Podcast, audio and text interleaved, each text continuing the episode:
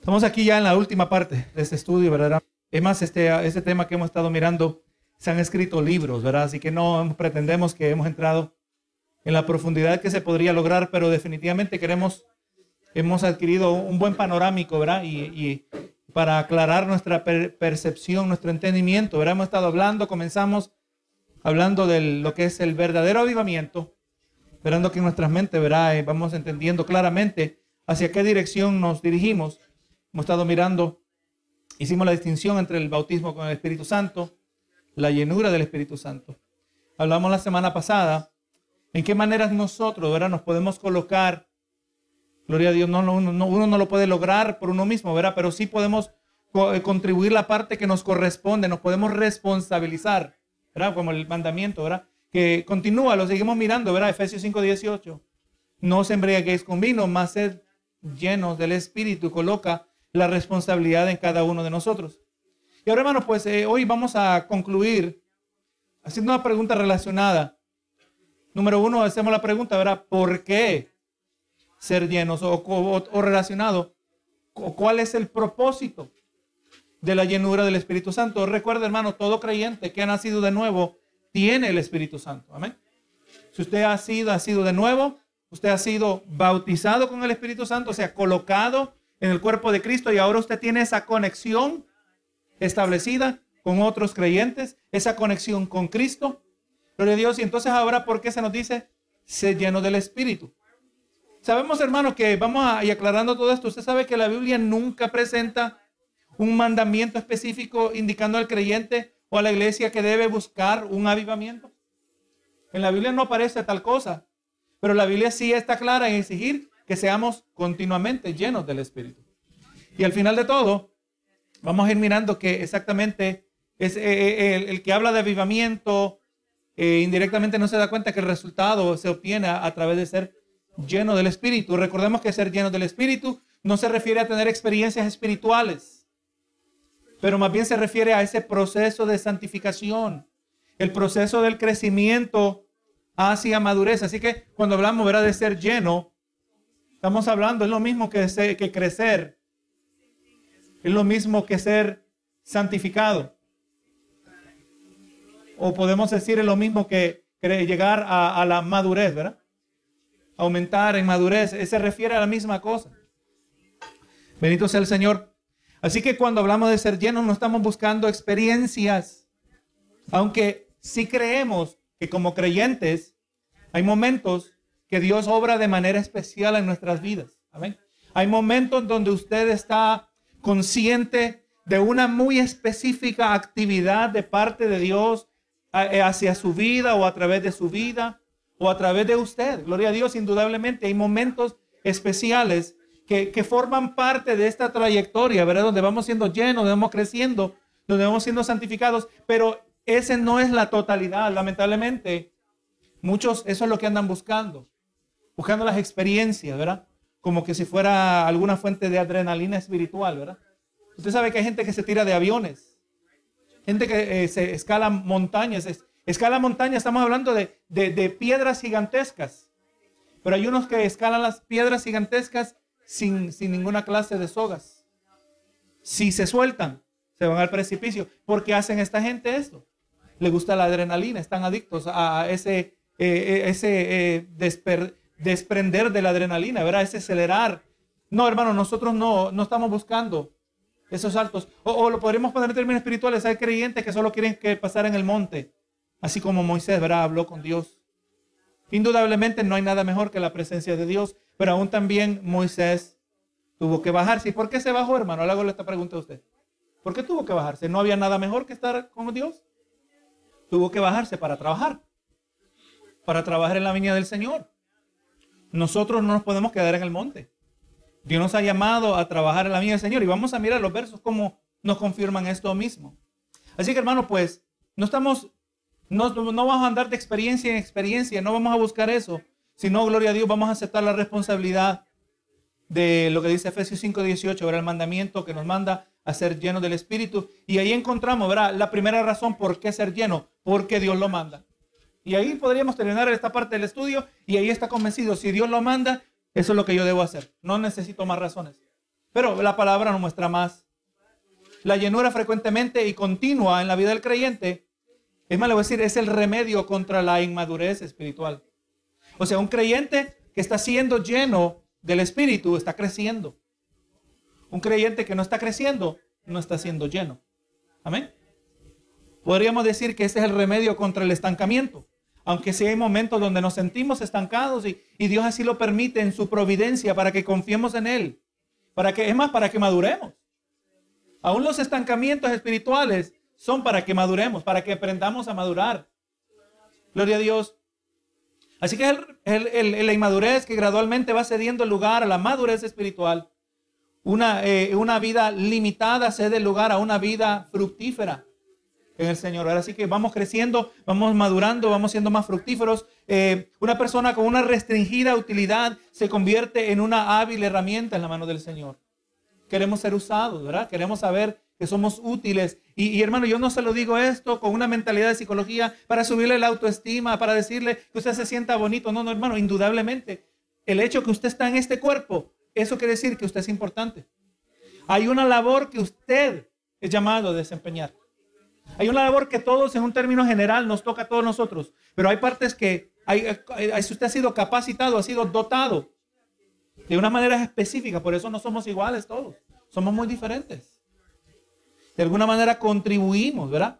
Y por eso queremos crecer, queremos madurar. Por eso debemos estar buscando ser llenos del Espíritu.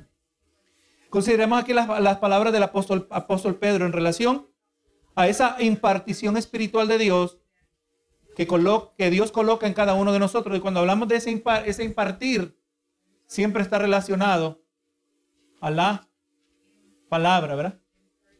Indudablemente, todo lo que Dios imparte y todo lo que permanece en nuestra vida es tan permanente como la palabra que está en nosotros. Él lo dijo el Señor, el cielo y la tierra pasarán, pero su palabra no pasará, su palabra permanecerá para siempre. ¿Qué más queremos nosotros? Que la palabra inconmovible de Dios. Mira lo que dice Primera de Pedro 4, verso 10 y 11, vamos terminando, dice aquí, cada uno, según el don que ha recibido, ministrelo a otros cada uno según el don que ha recibido, ministrelo a otro. Ministrar significa servir. Amén. Dice, cada uno con el don que ha recibido, ministrelo a otros, sirva a otros con ese don. Y dice que dice el verso, como buenos administradores de la multiforme gracia de Dios. O sea, la gracia de Dios, su favor inmerecido, Dios lo reparte, Dios lo distribuye a través de nosotros.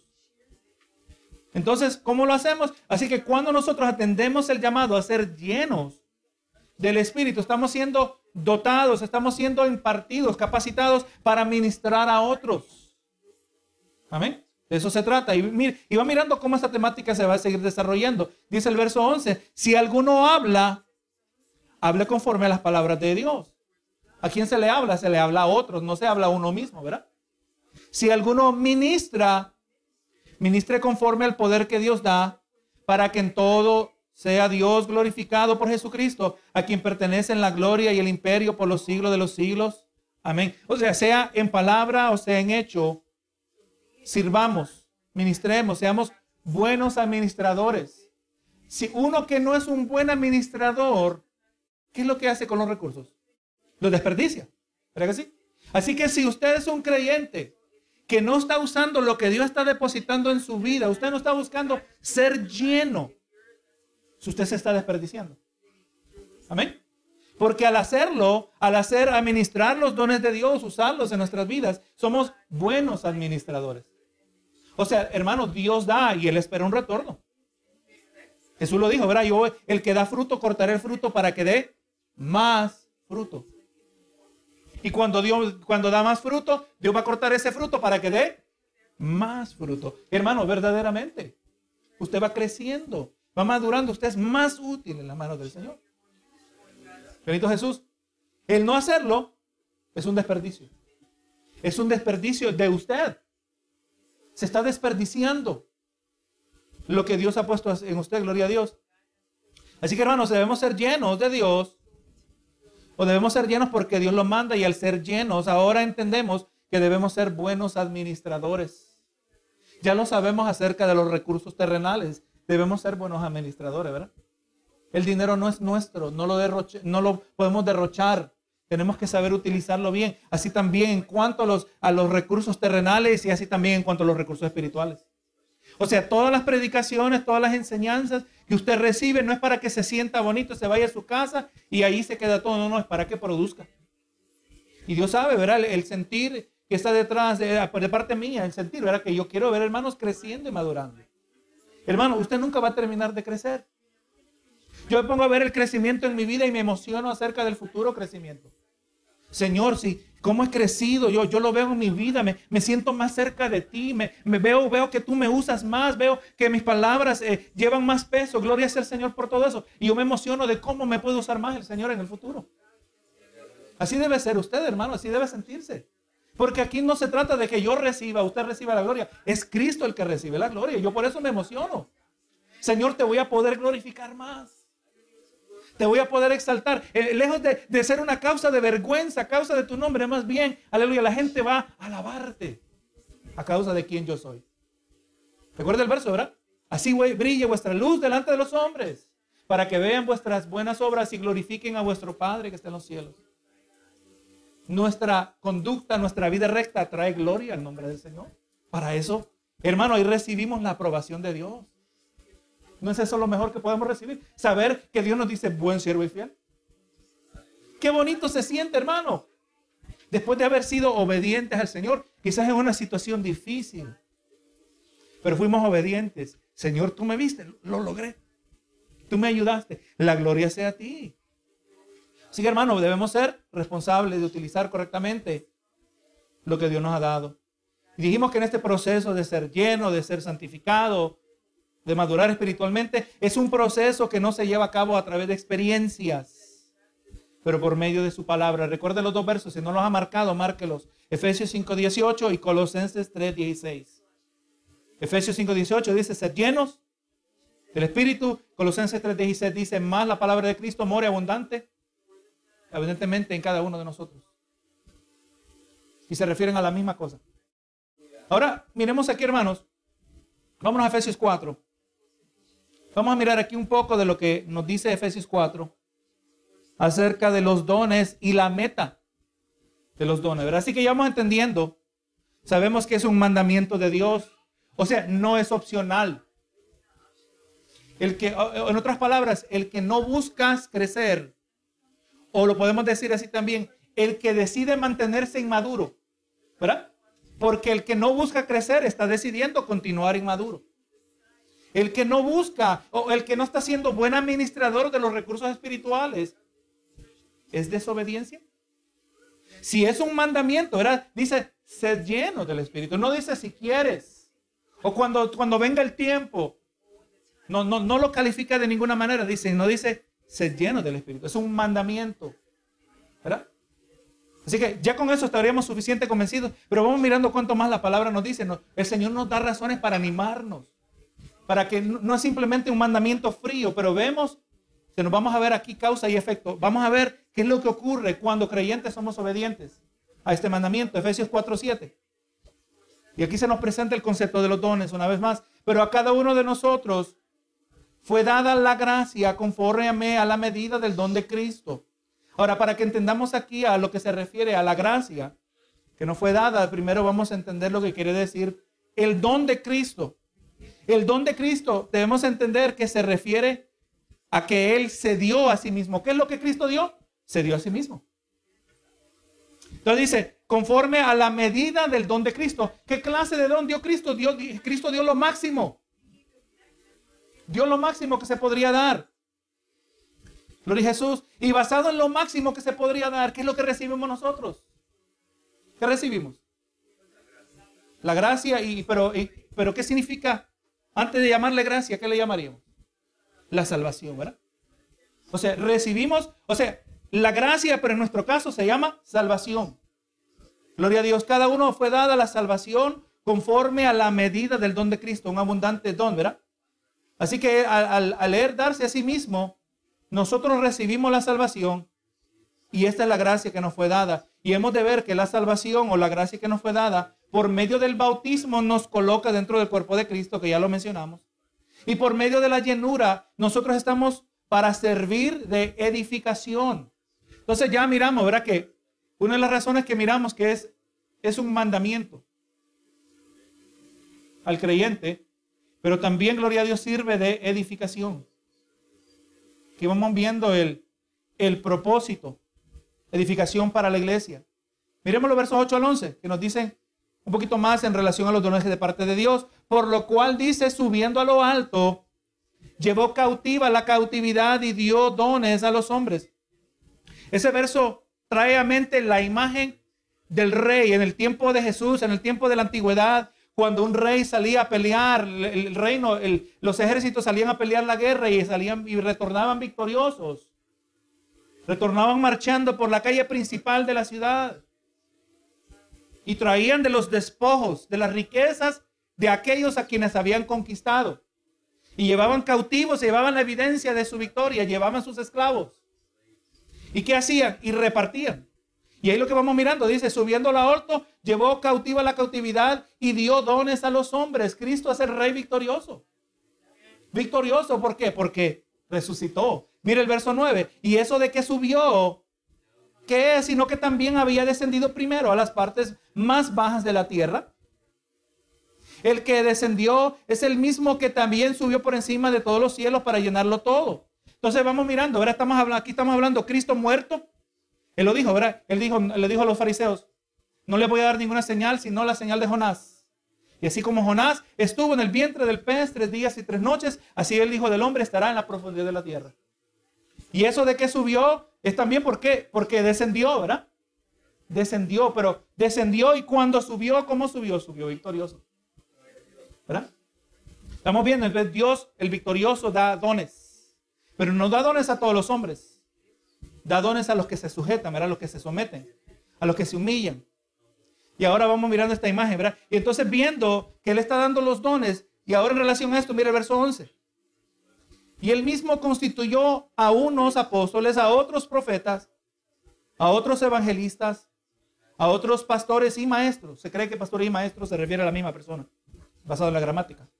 Entonces vamos mirando, hermanos, que para dar estos dones a los hombres, para dar estos dones a la iglesia, que se nos hace más específico más adelante. Gloria a Dios, Dios dio a los apóstoles, a los profetas. No todos son apóstoles, no todos son profetas, no todos son evangelistas, no todos son pastores. Unos constituyó apóstoles, otros profetas. Así, así que vamos interesando, y aquí lo, menciono en breve. Cristo habló del fundamento de, ¿de qué? de los apóstoles y.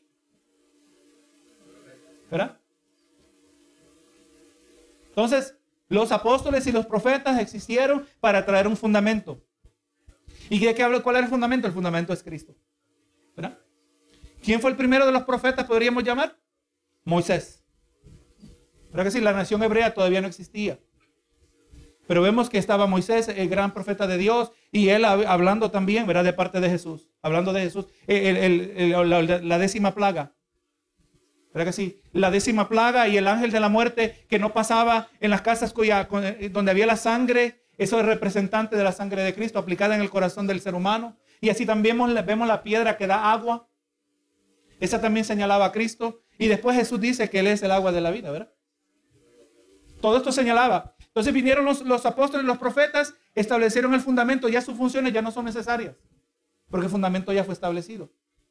Pero vemos que todavía continúan evangelistas y pastores, y que también deben ser maestros, ¿verdad? Y ahora vemos el verso, ¿por qué Dios dio este orden establecido? Verso 12, a fin, o sea, con la meta de perfeccionar, o sea, de capacitar, de completar.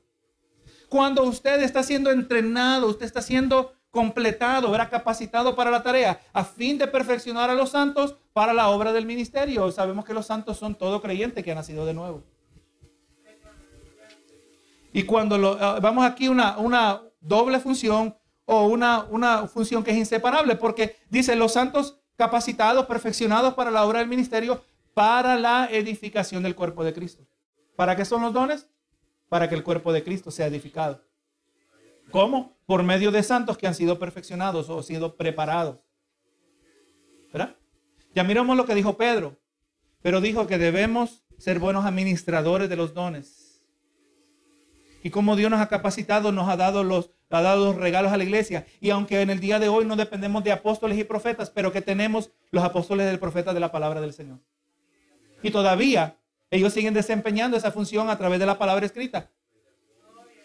Entonces, ¿qué hace? Nos capacita para que vayamos siendo llenos, para que vamos creciendo, vamos siendo santificados, para que vayamos madurando, para que para que el cuerpo de Cristo sea edificado, para que sea fortalecido. Y mire cómo se sigue desarrollando esto. O sea, ellos a través de estos ministerios recibimos madurez para servir, madurez para la edificación de la iglesia. Y todavía dice el 13, hasta que todos lleguemos. Hasta, o sea que el proceso de mini preparar a los santos, el proceso de edificar el cuerpo de Cristo, eh, eh, sabemos cómo sabemos que se ha terminado cuando todos lleguemos, todos lleguemos a la unidad de la fe y del conocimiento de Dios. O sea, ¿ya llegamos todos? No, no hemos llegado todos. Es más, ese de todos llegar no se va a cumplir hasta que Cristo venga por la iglesia. Porque es posible que un porcentaje de la iglesia ya estamos llegando a una unidad de la fe, pero hay otros que son nuevos. Y ellos todavía les falta camino. O sea que todavía todos no lo hemos logrado y es más. Y usted va llegando a la madurez, a la unidad de la fe, del conocimiento del Hijo de Dios. Y ahora usted se convierte en uno que capacita a los otros creyentes que vienen también, sea de manera formal o de manera informal.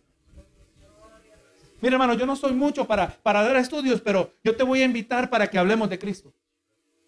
Ahí eso Dios me ha dado gracia. Yo te puedo testificar, yo te puedo mostrar cómo Dios ha obrado en mi vida. O sea, de esa manera, todos, de todos nosotros, trabajamos, ¿verdad? Así que, hermano, la iglesia edificada resulta en una unidad en creencia, una unidad en la comunión con Cristo. Porque cuando habla del conocimiento del Hijo de Dios, esto no es simplemente informativo. No es que usted ahora conoce doctrinalmente a Jesús y usted tiene la mejor y sana doctrina. No, no, hermano, estamos hablando de un conocimiento íntimo. Amén. El conocimiento que solo le aplica al creyente. Aquel que ha nacido de nuevo, aquel que tiene comunión con el Señor. Usted puede leer mucho acerca de una persona, conocer muchos datos, pero hasta que lo ha tratado, usted no lo conoce, ¿verdad que sí? Tiene que haber un acercamiento, exactamente a eso se refiere. Entonces vamos mirando, ¿verdad?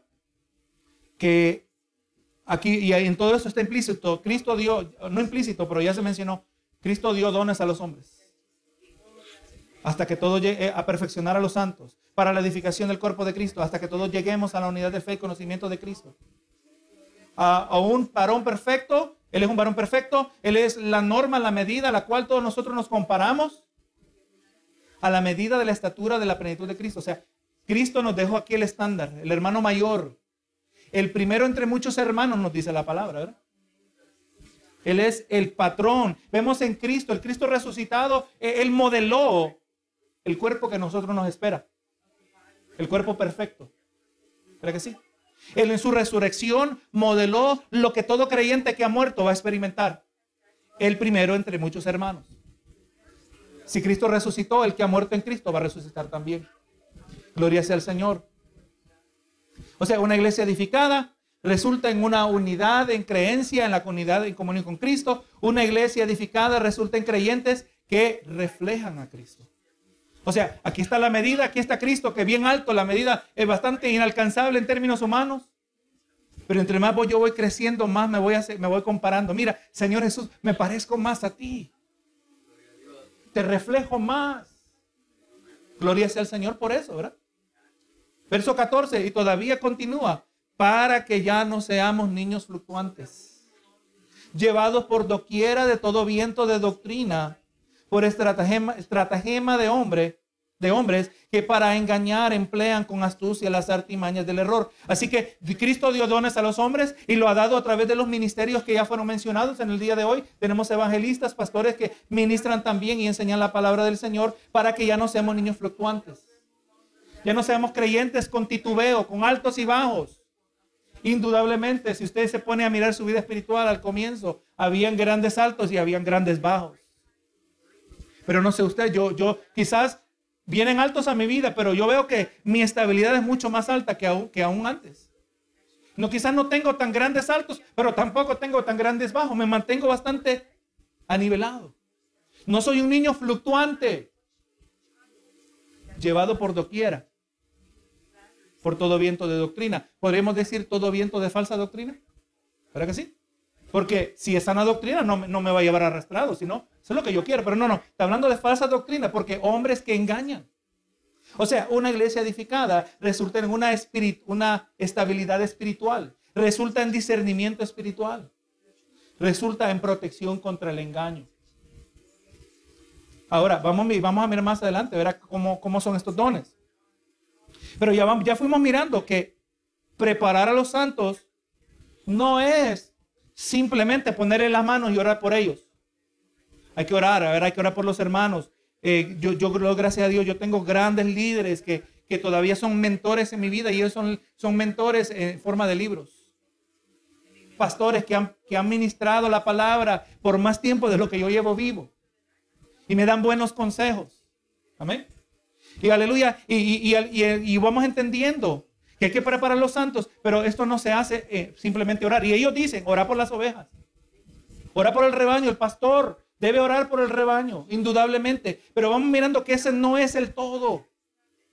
No estamos buscando que se le transmita la corriente espiritual del pastor. El pastor ora el doble que usted para tener más electricidad, las baterías más cargadas para recargarle las suyas. No, no, hermano, las baterías se recargan a través de la palabra del Señor. Preparando a los santos para la obra del ministerio. Gloria a Jesús. ¿Por qué? ¿Cómo lo sabemos? Porque para yo no ser llevado por todo viento de doctrina, yo necesito qué? Sana doctrina. O sea, cuando el creyente, cuando la iglesia, cuando el creyente está siendo lleno del Espíritu, cuando los creyentes están siendo preparados cuando los creyentes, cuando la iglesia está siendo edificada, cuando la, iglesia está creciendo en unidad, ya no van a ser niños fluctuantes. Puede venir el falso predicador y es más, usted no solo lo va a escuchar y va a estar eh, muchas maneras impermeable, pero es más, usted va a tener de nuevo y en ocasiones usted va a sentir de parte de Dios señalar al falso predicador. Y que hermano, un niño, un creyente que, que está siendo lleno, que ya no es niño fluctuante, no tiene temor. Usted sabe que en ciertos círculos, hermanos calvinistas piensan que ya porque nosotros creemos que la salvación se puede perder, que vivimos atemorizados de perder la salvación. Si usted se siente así, usted no debe sentirse así. Si su vida está siendo afirmada y si se siente así porque su vida no está siendo afirmada, incuestionablemente. Pero si su vida está siendo afirmada en Cristo Jesús, en ese conocimiento, no simplemente informativo, pero no un conocimiento íntimo, que resulta de comunión real con Jesús, usted no va a tener miedo. No le tiene ni miedo a morir, porque si se muere usted sabe que va con Cristo. Así que hermano, discernimiento espiritual también es parte de ser lleno del Espíritu. Dice el 15, sino que siguiendo, o también se podría traducir, sino que hablando la verdad en amor, crezcamos en todo aquel que es la cabeza, esto es Cristo. Así que una iglesia edificada comunica la verdad con amor, resultando en crecimiento, en una unificación, en una mayor unificación al cuerpo y a la cabeza que es Cristo. Y mire el 16.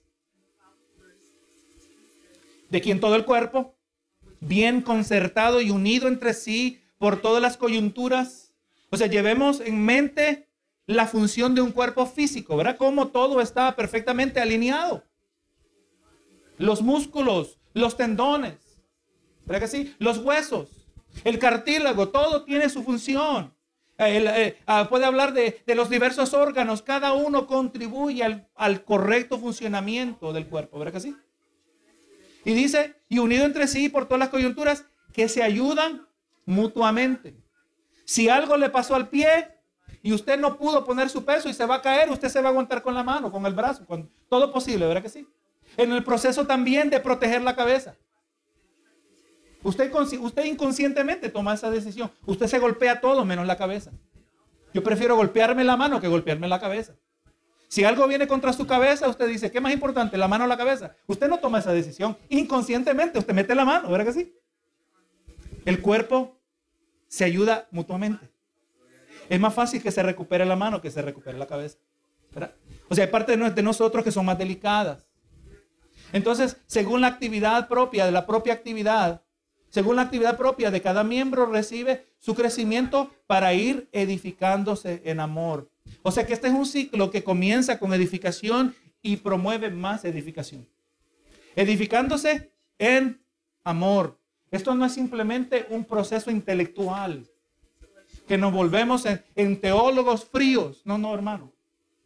Nos volvemos en teólogos que practicamos la palabra del Señor. Cristo lo dijo, en esto conocerán que soy mis discípulos, en que os améis unos a otros. O sea, ¿qué va a pasar cuando usted tiene sana doctrina? Usted va a aprender a amar mejor. Va a saber amar más a Dios y va a saber más amar a su hermano. Entre más usted sea lleno, entre más usted crece, entre más sea santificado, entre más va madurando. ¿Qué vamos haciendo? Nos cuidamos unos a otros para ir edificándonos en amor. Pero así el amor aumenta. Pónganse a pensar. Cuando se une una pareja, se casan, primero solo se amaban ellos dos, pero de ahí nacen los hijos, ahora se aman los hijos, y de ahí vienen los nietos, ahora se aman los nietos, el amor se ha multiplicado, hermano.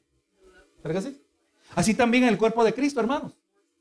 Entre más se van uniendo los miembros del cuerpo de Cristo. No solo vamos aumentando en, en, direcciones a quienes, a quienes amamos, pero también nuestro amor se va profundizando unos por otros. Así debe ser, gloria a Dios. Pero cuando no se está llevando este a cabo, donde cuando no estamos dando prioridad a hacer recibir el mandamiento de ser lleno del Espíritu, estamos siendo privados de tantas cosas. Nos estamos desperdiciando. Así que hermano, una iglesia edificada resulta en un cuerpo unificado, un cuerpo que se preserva a sí mismo, que se protege porque cada miembro cumple su función. Y lo cual, como ya dijimos, resulta en una mayor edificación. Ahora, hermano, vamos aquí en todo esto, ¿verdad? Ya sabemos, hay, hay dones que en el día de hoy se están llevando a cabo que a través de nosotros, que no necesariamente le llamaríamos sobrenaturales, pero hay dones del Espíritu que son sobrenaturales, ¿verdad? Y ahí nos vamos a ir ahora a 1 de Corintios capítulo 7, capítulo 12. Vamos a estar mirando el capítulo 12 y una, y una sección también del capítulo 14. Vámonos a 1 de Corintios capítulo 12, verso 7. Y vamos mirando que todo esto, esta idea, ¿verdad? De la edificación, como ya escribimos, ¿verdad? Los dones son dados para edificación. Cualquier cosa que Dios imparte en la vida del creyente no es para su propio beneficio. Usted sabe, hermano, que recuerde la escena donde miramos a Jesús, donde fue a donde la mujer samaritana y los discípulos salieron a comprar comida.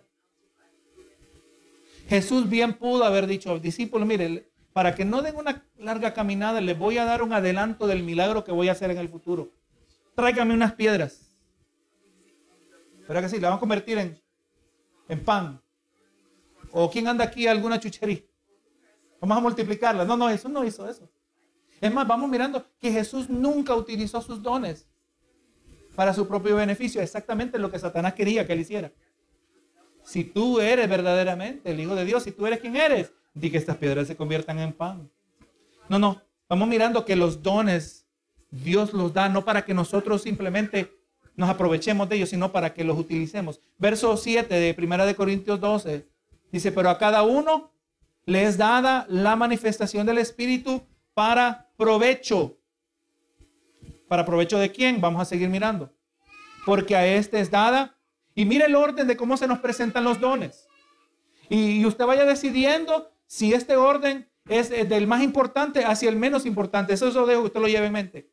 A uno les dado el Espíritu por palabra, por el Espíritu palabra de sabiduría. A otro palabra de ciencia según el mismo Espíritu.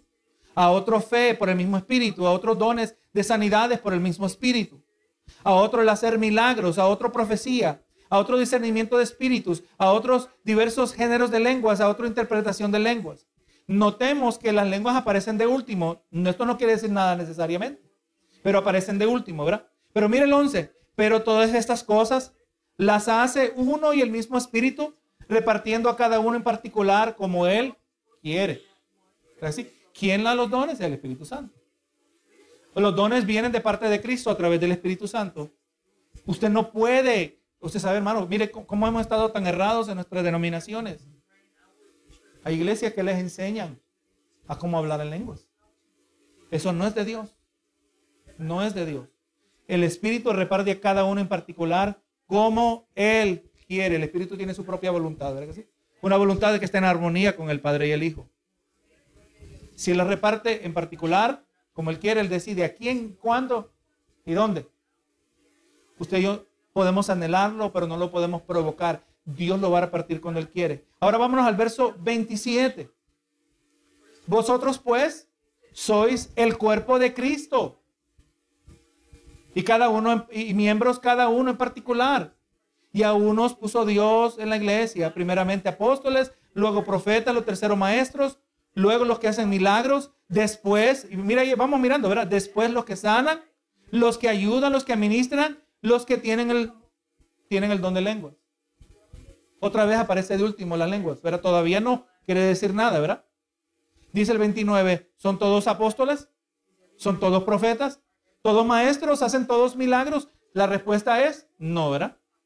¿Tienen todos dones de sanidad? ¿Hablan todos en lenguas? ¿Interpretan todos? La respuesta es no. O sea, hay creyentes que, eh, y en particular, ¿verdad? El, que nos resuena a nosotros los pentecostales. Las lenguas, no todos van a hablar en lenguas. Así como todos, no todos van a, a, profetizar, como todos, vamos a ser maestros. O sea, vamos entendiendo que algunos van a hablar en lenguas y los otros que no hablan en lenguas no deben sentirse inferiores. No deben sentirse que están siendo privados de algo. Gloria sea al Señor por eso cuando entendemos esto, ¿verdad? Porque eh, ¿Y por qué especifico las lenguas? Porque eso es lo que ocurre en nuestro círculo, ¿verdad? Que todo creyente debe hablar en lenguas. Y la evidencia o la presencia de las lenguas es evidencia de que ha sido lleno del Espíritu. Pero como ya miramos, eso no está correcto, ¿verdad? Y ahora, mire lo que dice aquí, ¿verdad? Ahora el 31, lo que nos dice Pablo. Procurad pues los mejores, los dones mejores, mas yo os muestro un camino aún más excelente. O sea, hay dones que son mejores que otros. Ahora viene esta pregunta en relación a las lenguas. ¿Hay dones mejores que las lenguas? Vamos a ver qué dice la palabra del Señor. No que las lenguas no importan. No que las lenguas no tienen su lugar. Pero vamos a ver que tenemos que entender cuál es el propósito de las lenguas cuando vamos mirando cuál es el propósito de las lenguas y cuál es el propósito de los otros dones, vamos a mirar que hay ciertos casos que requieren, ciertos dones. Y hay casos quizás que son más frecuentes que otros. Hay casos que van a requerir lenguas. Hay casos que no van a requerir lenguas. Y vamos a mirar que la mayoría de los casos no van a requerir lenguas. Vámonos ahora a 1 Corintios capítulo 14. En el verso 12. Y mire aquí cómo conectamos 1 Corintios 14 con lo que miramos en Efesios, con lo que miramos en Primera de Pedro. Así también vosotros, pues que anheláis dones espirituales. O sea, esto está bueno que usted anhele los dones espirituales. Esto es bueno. Procurad abundar en ellos. ¿Para qué? Para edificación de la iglesia. Ahí vemos el propósito de los dones, ¿verdad? nada nuevo se nos está agregando, pero ahora se nos trae más detalle. Los procuramos para la edificación de la iglesia. No los procuramos para proyectarnos como más espirituales. Amén. Eso ocurre en nuestros círculos, hermano. Que hay gente que le gusta específicamente el don de lenguas para proyectar un alto nivel de espiritualidad. No tiene nada que ver con nosotros. No tiene nada que ver con, con darnos un nombre a nosotros. Nosotros no somos nada. Quien importa es Cristo. Ahora mire el que dice, por lo cual el que habla en lengua extraña pide en oración poder interpretarla. Lengua extraña. Podríamos decir que la mayoría de los casos las lenguas extrañas son lenguas humanas. Y vamos a ver por qué tienen que ser lenguas humanas. Pero piden oración poder interpretarla. Porque si yo oro en lengua desconocida, mi espíritu ora, pero mi entendimiento queda sin fruto. Mire cómo es. O sea, aquí vemos una dualidad. El aspecto físico de nosotros y el aspecto, el aspecto terrenal y el aspecto espiritual. Mi espíritu ora, pero mi entendimiento queda sin fruto. Está hablando de una realidad. O sea, queremos interpretación porque no entendemos lo que se está diciendo. Y cuando no se entiende lo que se está diciendo, yo me estoy perdiendo de algo. Seguimos mirando. Que pues oraré con el espíritu, pero también oraré con el entendimiento. O sea, si van a haber lenguas más importante es que nos aseguremos que se entienda lo que se está hablando. Cantaré con el espíritu, pero también cantaré con el entendimiento. El entendimiento nunca deja de ser parte. Por espirituales que seamos, por espiritual que sea el ambiente, siempre tiene que estar el entendimiento. Algo se debe entender, algo que va a edificarnos. ¿Verdad que sí? Porque si bendices, dice el 15, el 16, si bendices solo con el espíritu, el que ocupa lugar de simple oyente, ¿cómo dirá el amén a tu acción de gracias? Pues no sabes lo que has dicho. O sea, alguien que no está, no está ministrando los dones, pero solo está escuchando, necesita entender. ¿Verdad que sí? Lo que dice, se necesita entender. ¿Y por qué el hermano habla en lengua y en lengua y lengua todo el culto? Y nadie le dice nada. El pastor el primero que debe, hermano, tiene, mira lo que dice aquí. Quizás no, no lo va a avergonzar ahí en el momento. Pero dice, hermano, la próxima vez, la palabra dice que los espíritus de los profetas están sujetos a los profetas. Uno cuando está dirigido por el Espíritu Santo nunca pierde el control. Así que si se te pasó la mano con las lenguas, que en mi opinión yo diría que no debería ocurrir, pero aparentemente es posible porque es exactamente de eso se trata. La primera carta de Corintios. Hermanos que estaban mal usando estos dones y nunca jamás se les dijo que eran mentirosos había desorden, pero nunca se cuestionó que eran cristianos. Muy interesante esto, ¿verdad? Pero vamos mirando, entonces, ¿verdad? Queremos que el que está oyendo, el que solo está para oír, él pueda decir amén. Él pueda unirse a lo que se está escuchando, ¿verdad? Porque tú a la verdad, dice el 17, tú a la verdad bien gracias, pero el otro no es edificado. O sea, lenguas sin interpretación no edifican al que oye. Amén. ¿Estamos de acuerdo? ¿Verdad? Lo que está diciendo. Lenguas sin interpretación no edifican al que lo oye. impactan al que las habla. Y eso no es malo. Pero si se, se oyen en medio de la congregación, tienen que edificar al oyente. Si no, entonces las lenguas, dice la palabra, ¿verdad? Que, que calle y hable para sí mismo. O sea, bájale el volumen. Póngase de rodillas y hable ahí con el Señor. O sea, no es que vinieron de chiripón a la chiripa, sino tienen un propósito, pero eso es íntimo entre usted y Dios. ¿Verdad que sí? Entonces dice, tú la verdad da gracias, uno se siente bien, se siente agradecido. Dice el 18, doy gracias a Dios que hablo más lengua, que hablo en lenguas más que todos vosotros. O sea, yo tengo, de, yo sé de lo que estoy hablando. Pero en mi iglesia, pero en la iglesia, prefiero hablar cinco palabras con mi entendimiento para enseñar también a otros que diez mil palabras en lengua desconocida. Entonces, ¿por qué tantas lenguas buscamos, hermanos? Por tradición. ¿Verdad? Porque es lo que hemos aprendido.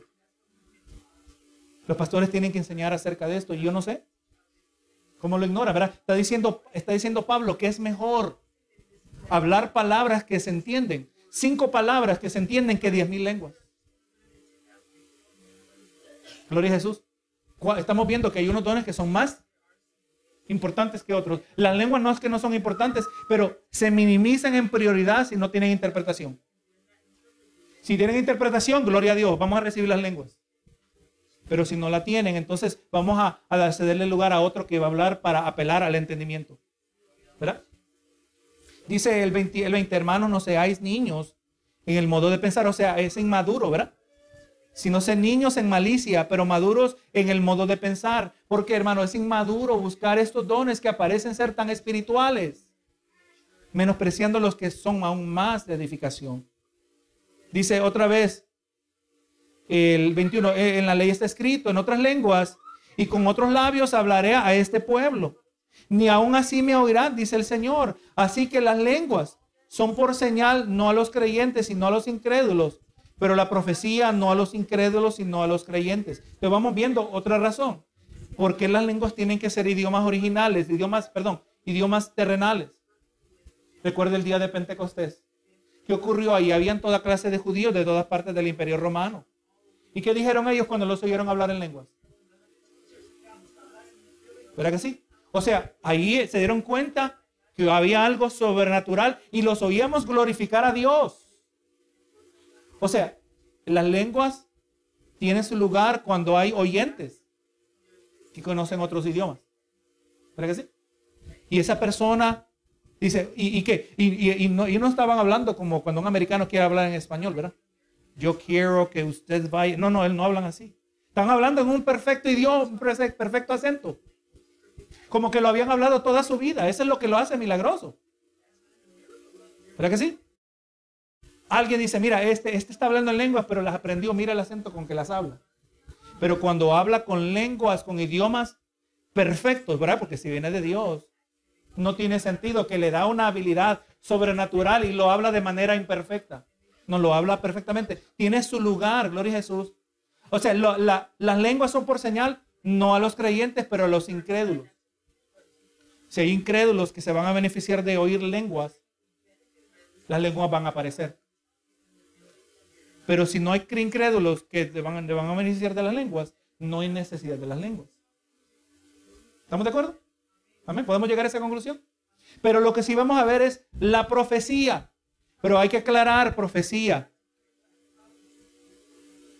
Profecía no es simplemente de hablar de manera futurística.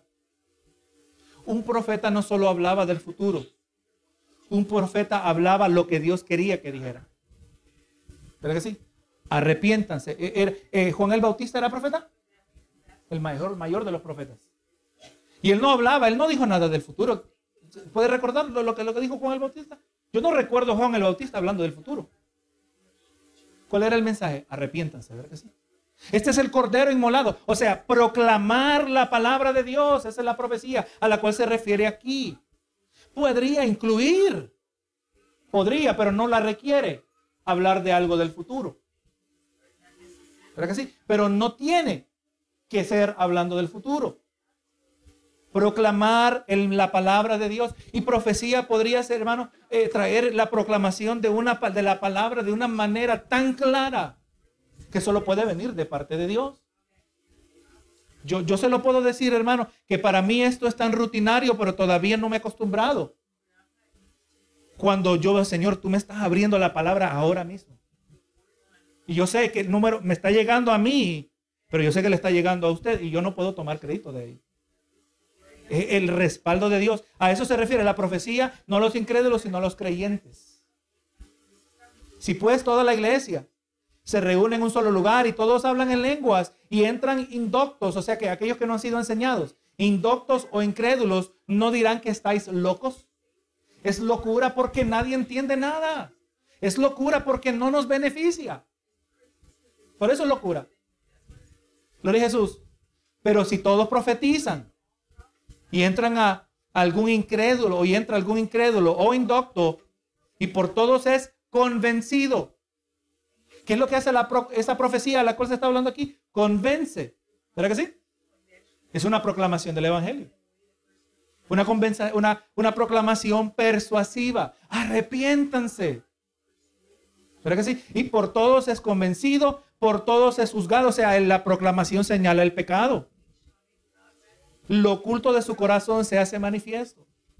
Y así postrándose sobre el rostro, adorará a Dios, declarando verdaderamente que Dios está entre vosotros. Qué tremendo esto, hermano, ¿verdad? Cuando vamos entendiendo. Y aquí los últimos versos que vamos a mirar. Y con esto vamos concluyendo. 26, verso 26. Que hay pues, hermanos, cuando reunís cada uno de vosotros, tiene salmo. ¿No es eso lo que dice Efesios 5, 18, 19? ¿No es eso lo que dice Colosenses 3, 16? Que tienen que haber cánticos hablándonos entre nosotros con salmos. Dice cada uno de nosotros tiene salmo, tiene doctrina. Ahí está el entendimiento envuelto. Ahí vemos que tiene lengua pero lengua con interpretación. Tiene revelación, tiene interpretación, hágase todo para edificación. Así que las lenguas sin interpretación no edifican a nadie aparte del que está siendo espiritualmente ministrado, aunque su, su mente, su entendimiento no está siendo impactado. Interesante, verá que la palabra establece esta posibilidad. Si alguno habla, si habla alguna lengua extraña, sea esto por dos o lo más tres y por turno. ¿Alguna vez ha visto iglesia donde varios están hablando en lenguas? Esto es antibíblico. Hay que poner orden. Eso no agrada al Señor. Y eso es sin cuestionar. Aquí no está cuestionando que las lenguas no sean de Dios. Pero está diciendo, tienen que ser a los dos o lo más tres. Una congregación, por grande que sea, no pueden haber que de repente cogió el Espíritu Santo y todo el mundo hablando en lenguas. Y es exactamente lo que nosotros miramos. O lo que hemos visto, ¿verdad? Y entonces dice, y, por turno y uno interprete. Y si no hay intérprete, cae en la iglesia y hable para sí mismo y para Dios. Esto es lo que estamos hablando, ¿verdad? No hay intérprete, Señor, bueno, pues me voy a poner aquí de rodillas y voy a hablar contigo, Señor. Asimismo, los profetas hablen dos o tres y los demás juzguen. Y si, algo, y si en algo, y si algo te fue, le fuera revelado a otro que estuviera sentado, calle el primero. Porque podéis profetizar todos uno por uno, para que todos aprendan. Otra vez, vemos, ¿verdad? Vemos que ahí está, o sea, en muchas maneras vamos mirando que el, el don de profecía, la persona que tiene el don de profecía no automáticamente se hace profeta. Yo tengo problema con los profetas en el día de hoy, pero no tengo problema con el don de profecía. El don de profecía que hace para que todos aprendan. En muchas maneras va a traer una proclamación de la palabra del Señor, que va, que va a venir, va a traer una proclamación de parte de Dios que va a aclarar la palabra de Dios. Para que todos aprendan y todos sean exhortados. Otra vez vuelve a, nuestro proceso, ¿verdad? Nosotros queremos, porque eso vamos a ser exhortados, porque queremos seguir creciendo, seguir siendo santificados. Y los espíritus de los profetas están sujetos a los profetas. Pues Dios no es Dios de confusión, sino de paz, como en todas las iglesias de los santos. Entonces vamos mirando, ¿verdad? Queremos que si, va a haber dones sobrenaturales, tienen que trabajar con el entendimiento de los creyentes. Tienen que surgir de, sana doctrina. Tienen que nacer de, venir de vidas llenas en el Espíritu. Porque también hemos visto creyentes sumamente inmaduros y vamos a llamarles así por un momento porque no conocemos todo su corazón. Pero ya hablan en lenguas y después los vemos hasta hablando malas palabras. Entonces uno son las lenguas de Dios. le voy a decir, hermano, es muy posible que hayan lenguas, lenguas artificiales. Amén. Hayan lenguas artificiales. Y no estoy hablando de lengua del diablo, que bien pueden haber, ¿verdad? Yo diría que la mayoría de los casos que nosotros miramos cuando hay desorden son artificiales. ¿Por qué es? Que muchos que hablan, que predican y, hablan en lengua cuando predican, siempre dicen las mismas palabras todos los cultos. Hay unos que siempre dicen algo, hey, Usted, como que hay expresiones que se aprenden. Y además hay unos que hablan las mismas lenguas que hablaba Gigi Ávila. Tienen el mismo estilo. Entonces, ¿cómo es posible que están hablando lenguas y están hablando en vanas repeticiones cuando a Dios no le gustan las vanas repeticiones. Entonces, como mínimo, serán artificiales. Y le llamo artificiales para que no sienta tanto el golpe, pero serán en la carne. Y ahora, vamos, y aquí con esto vamos terminando, ¿verdad? Si el predicador está hablando disparates de la Biblia y ahora está hablando lenguas, ¿Está Dios respaldando ese disparate? No tiene sentido. No tiene sentido. Y ahora agreguémosle otro más. Está hablando en lenguas repetitivas, que siempre hablan las mismas. Está predicando disparates y tampoco hay interpretación. Entonces ahí está strike 1, strike 2, strike 3, está fuera. ¿Creo que sí? No tiene que ser para la edificación de la iglesia. ¿Y qué hace el predicador? Hermano, Dios se metió aquí. Llama jama. Se metió Dios y el hermano, están las lenguas, está Dios aquí de verdad, porque mire cómo habla en lengua y nunca las interpreta. O sea, tenemos razones para cuestionarla. Yo no me voy a atrever a menos que Dios me muestre. Yo no voy a atrever a decir ese es el diablo, pero sí están altamente cuestionables. Y eso es sin ver el testimonio del hermano, ¿verdad? O del que está hablando las lenguas. O sea, hermano, queremos orden, hermano, ahí el Señor va a ser glorificado. Y ahí cuando hayan lenguas, van a ser de edificación para la iglesia. Pero vamos mirando que las lenguas no son necesariamente la prioridad, sino la prioridad es ser lleno del Espíritu. Puede que se hayan lenguas, puede que no, porque no todos vamos a hablar en lenguas. Y aunque todo fuera, vamos a decir que aunque hubiera eh, hermanos que hablamos en lenguas, pero no siempre vamos a tener que hablar en lenguas porque tienen que tener su propósito regulares para el incrédulo. Sí, para que le sirvan de señal. ¿De qué le sirve de señal al incrédulo si no entienden nada de lo que se le está diciendo? Cualquiera puede inventarse las lenguas. Pero que sí, y hay gente que sí, eso es lo que hace, se las inventa. O sea, las lenguas no son el enfoque en la vida del creyente, pero la palabra sí lo es. Nadie debe orar para que recibamos las lenguas, por cuanto el Espíritu las reparte a quien Él quiere. Todo don que Dios reparte en su iglesia, y, usted puede mirar estos dones en más detalle a lo largo de la palabra, pero en el Nuevo Testamento, pero todo debe ser para la edificación de la iglesia. Entonces, hermanos, no andamos buscando un avivamiento, andamos buscando ser llenos del Espíritu. Y si va a haber un impartimiento de nueva vida al que estaba moribundo, es porque está siendo lleno. ¿Y cómo está siendo lleno? Porque su, relación, su práctica en relación a la palabra ha cambiado. Que la palabra de Cristo, amén, abunde, habite abundantemente en nosotros. Ahí vamos a ver el verdadero fruto. Ahí vamos a ver, ya no somos niños fluctuantes. Ya, ya van a ser lejos son los días. ¿Cómo estás, hermano? Estoy en victoria. Y el día siguiente, derrotado. No, no, hermano, ya no. Porque usted cree, usted siempre va a saber que le pase lo que le pase, bonito o no bonito. Usted está siempre en la voluntad de Dios. Y si usted se mantiene en obediencia, usted siempre está en victoria.